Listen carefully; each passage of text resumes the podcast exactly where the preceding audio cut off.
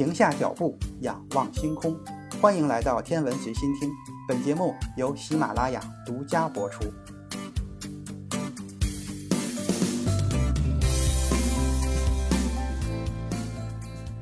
各位听友，大家好。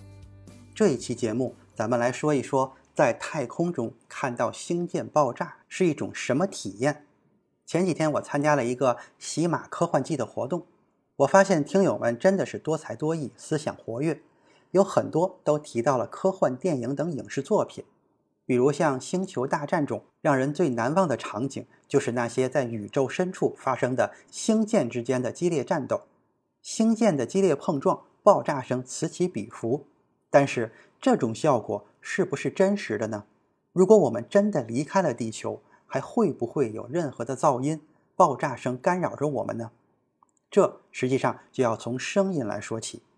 声音其实是一种波，我们的耳朵接收到声波，接着外耳道鼓膜在声波的影响下振动，最后我们的大脑收到的信号再将声波转化成信息。这个过程的结果就是我们能够听到各种各样的声音：说话声、哨声、轰的爆炸声，还有音乐等等。但同时，这个过程的发生需要一个重要的条件。也就是波需要介质才能传播，比如说海浪是通过水来传播的一种波。如果我们摇晃一根绳子，那么绳子可以自行的传播这种摇晃的波，因为它本身可以构成一种传播的介质。又比如说，我们把一个石头扔进水塘里，激起了水波，那么水波通过水的表面来扩散并传播。地震波实际上也是通过组成地球的各种物质来传播的。那么同样的道理。声波实际上是一种压力波，可以通过水、空气等介质来传播。传播的介质是取决于我们所处的环境的。不管在何处，声波的传播都需要借助于介质。从本质上而言，声波传播的过程也就是能量在介质中传播的过程。声源振动的能量让组成介质的一部分分子产生振动，而这部分分子振动的能量又会继续影响下一部分的分子。这样就形成了波的传播，声波传播的速度会根据介质的不同而变化。介质的密度越大，声波的速度也就越快。毕竟在密度大的介质中，分子之间的距离会更小，因此声音在水中的传播速度要比在空气中快。当然，声音通过固体传播会比通过液体还要快。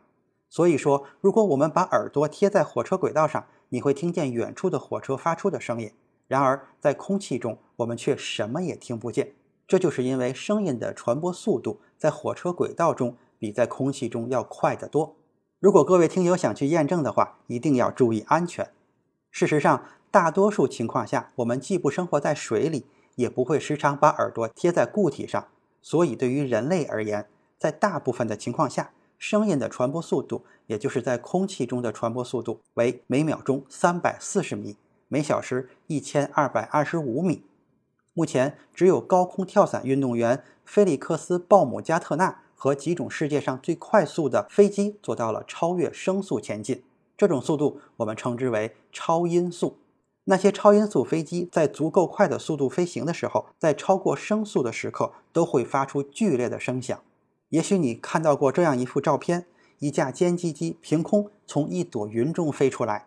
飞机后面的白盘状云朵，就是飞机以超音速前进的时候，在冲击波的作用下形成的冷凝云。这个现象就被称作胡朗特格劳尔奇点。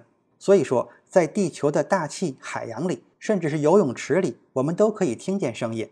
但是在外太空里，就是距离地表一百千米以外的范围，没有任何物质的存在，那么声波也就没有介质可以传播。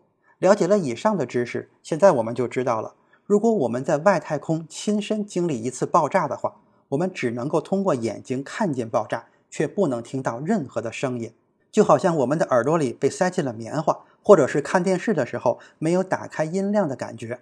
这种感觉很奇怪，但事实确实就是这样。宇宙中只有极少数的地方存在声音，这些地方具备声音可以赖以传播的媒介物质。星球大战的导演乔治·卢卡斯确实不曾考虑过电影里的各种想象画面是否符合客观物理规律。然而，并不是所有的科幻电影都是这样。那些在畅想未来和外太空的剧情时，试图将物理规律纳入其中的作品，还是比较有科学依据的。这类流派的著名人物有美国的作家艾萨克·阿西莫夫、英国的作家亚瑟·查理斯·克拉克和波兰作家斯坦尼斯拉夫·莱姆。同样的，也有一些科幻作品特地的描绘了太空中的寂静特点，比如斯坦利·库布里执导的《二零零一太空漫游》。还有就是阿方索·卡隆执导的《地心引力》，在《地心引力》里有这样一个场景：主人公站在空间站中，静静地注视着地球。这时，其中的一个人就问道：“你最喜欢太空什么？”另一个人答道：“安静，太空很安静。”今天的天文随心听就是这些，咱们下次再见。